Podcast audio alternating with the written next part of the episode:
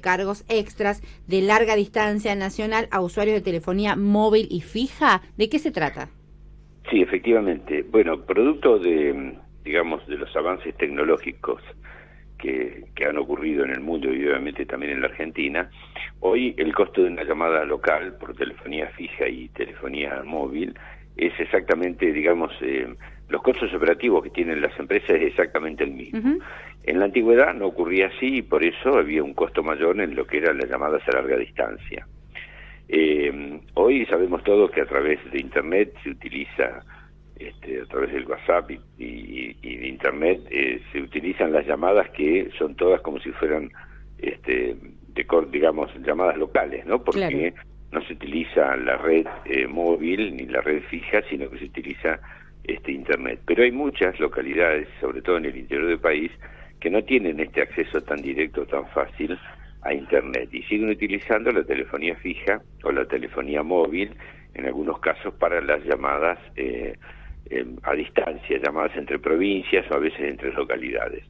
Eh, se les cobra un, un diferencial, se les cobra una tarifa diferente, no es lo mismo una llamada este, en Buenos Aires local que una llamada, por ejemplo, de un habitante, no sé, de un pueblo de, Río Negro a un vecino de Córdoba, un familiar de Córdoba o de Buenos Aires.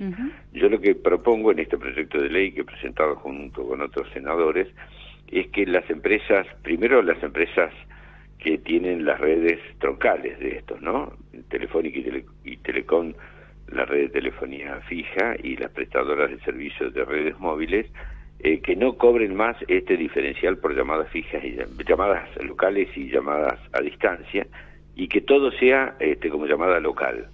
Es decir, que el cobro por la utilización del teléfono fijo, de la telefonía móvil, sea este sea por minuto lo que fuere, pero sea sin el eh, adicional de larga distancia. El sin el adicional de larga distancia, mm. efectivamente.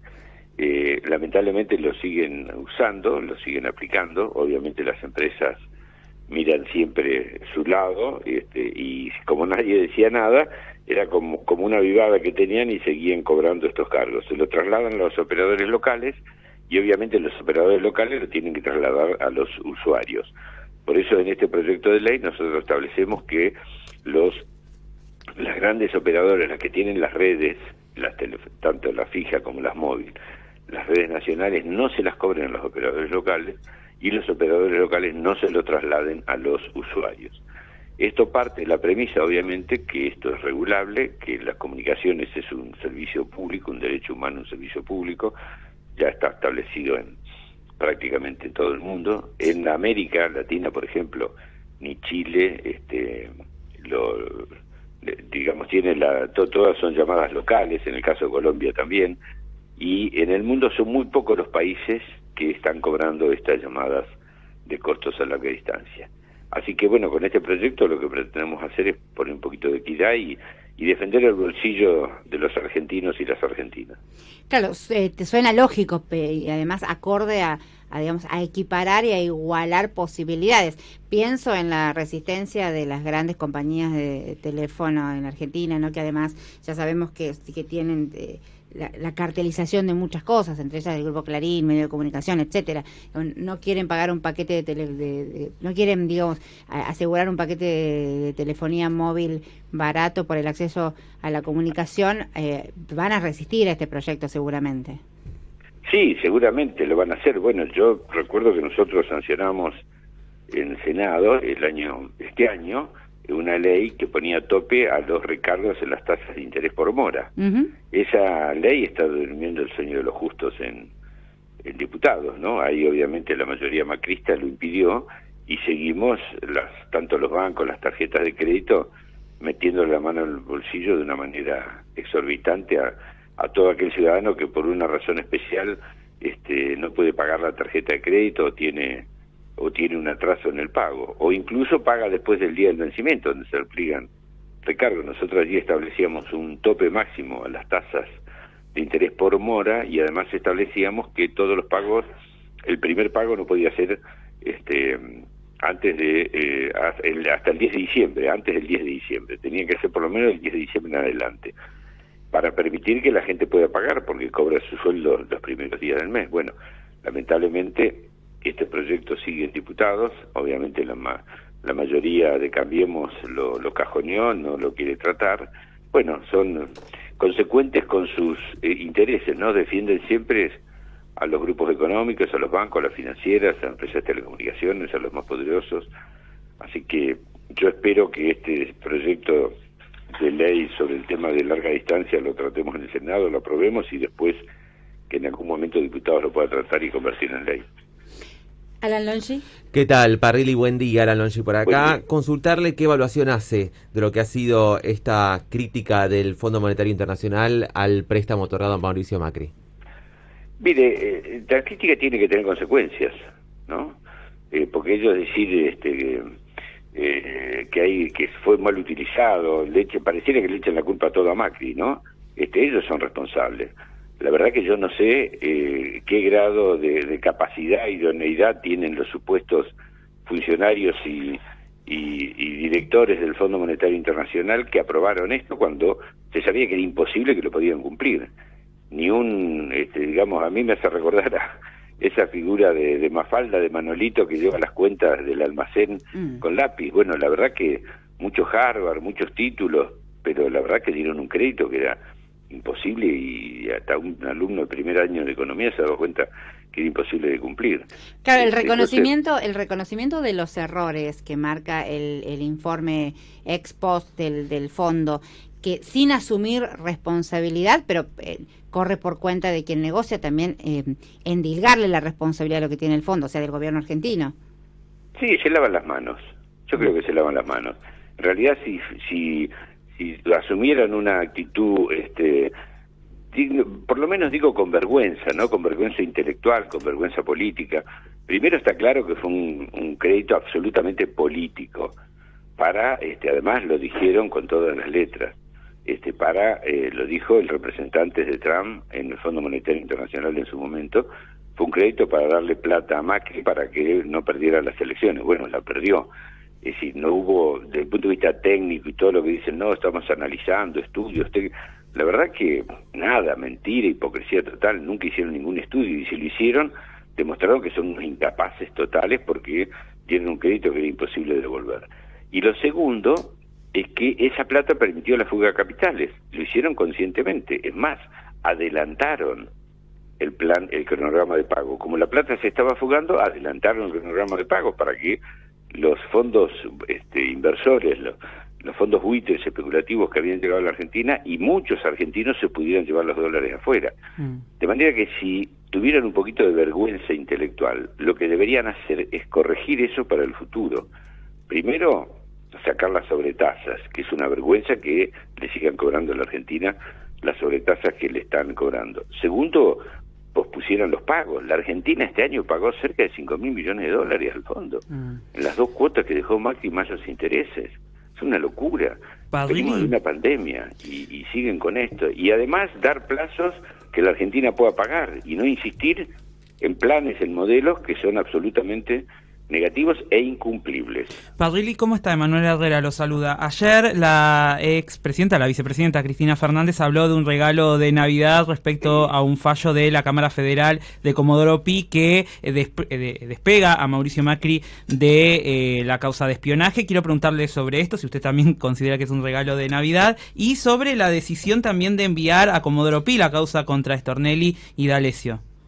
Sí, pareciera que vino Papá Noel anticipado, ¿no? Con dos regalitos. Mm, este, la verdad que evidentemente, ¿no? Como dijo la vicepresidenta, este es el último regalito de y no tienen cara, son unos caraduras. Este, tanto Lloren con Bertuzzi que visitaban Olivos que este eh, asiduamente tenían relaciones con con Macri, este eh, bueno, dicen ahora que Macri no tenía nada que ver, cuando no solamente nos espiaba a nosotros, al Instituto Patria, a ella, a mí, a mis hijos también los han, los han este, espiado, eh, a políticos, sindicalistas, espió a la hermana, espió a mismos funcionarios de ellos. Era, yo lo dije en una oportunidad, el único que no espiaba me parece que era el perro del cárcel que tenía ahí este Macri en la Casa Rosada. Es una porque no era humano, si hubiera sido humano. Sí, porque lo hubiera espiado. Y además ellos que hablaban tanto, ¿no? que decían cuando Cristina, ay, bueno que se investigue, ¿por qué no lo dejan que se investiguen? ¿Por qué no deja que el proceso siga adelante?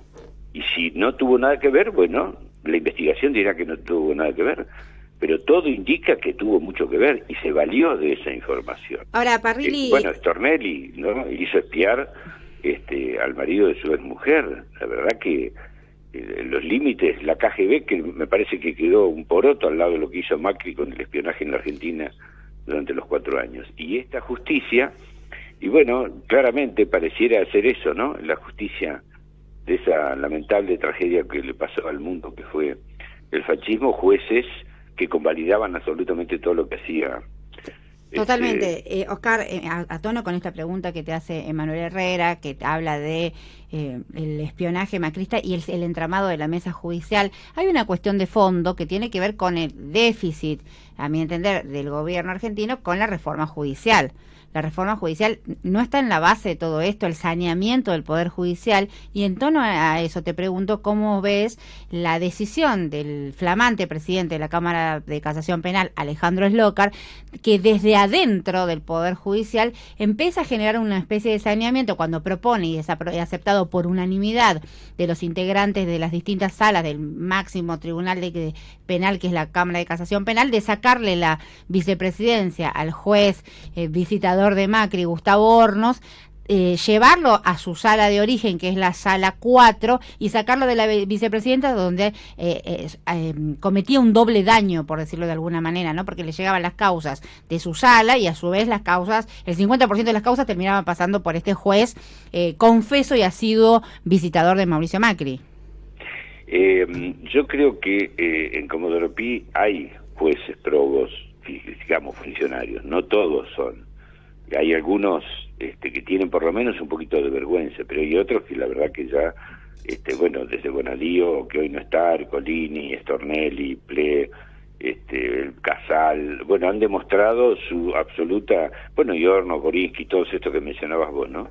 Han demostrado su absoluta subordinación al poder político del macrismo, no solamente en los actos que tuvieron que ver con la persecución política en nuestro sector, sino además con la este, manto de impunidad que tienen sobre los funcionarios del macrismo, que ellos ni siquiera permiten que se investigue, si de entrada lo paran y tratan de evitar que haya esa cuestión.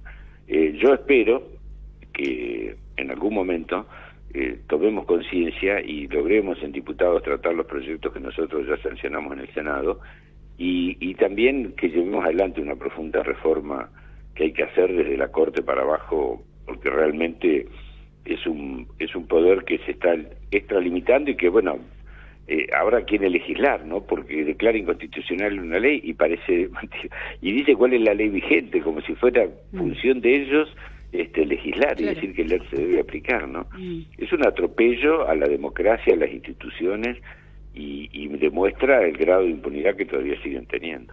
Estamos hablando con el senador Oscar Parrilli, pimponeando con distintos temas muchas preguntas, una que tiene que ver con un tono de futuro político de cara al 2023 y esta, este pedido que cunde, que yo lo escuchaba, por ejemplo, voceado en la movilización del 10 de diciembre por la democracia y derechos humanos sobre una necesidad de apertura, de paso, cómo dar esos pasos, a qué sectores convocar. Pablo Di Pierri, nuestro compañero, quiere hacerte una pregunta. Buen día, Oscar, ¿cómo estás? Buenos días.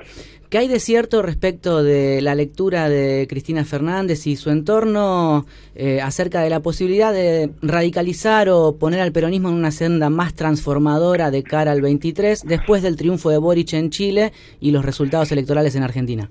No, mira, nosotros no, no, no es un resultado electoral lo que hace cambiar nuestras convicciones. Nosotros tenemos nuestras convicciones de siempre, las hemos manifestado, explicitado y cuando fuimos gobierno las llevamos adelante. Y esto siempre tuvo que ver no en de ser extremista, porque pareciera que no quisieran, sino en de solucionar los problemas de la sociedad.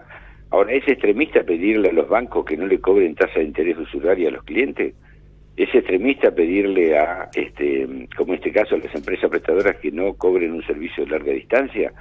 ¿Es extremista pedirle a los bancos que le den crédito a la producción y al trabajo? Este, ¿Es extremista pedir que las paritarias contemplen por lo menos los salarios este, por arriba de la inflación. La verdad que no, no, me parece que se intenta deslegitimar una política a través de decir, no, estos son extremistas, ¿no?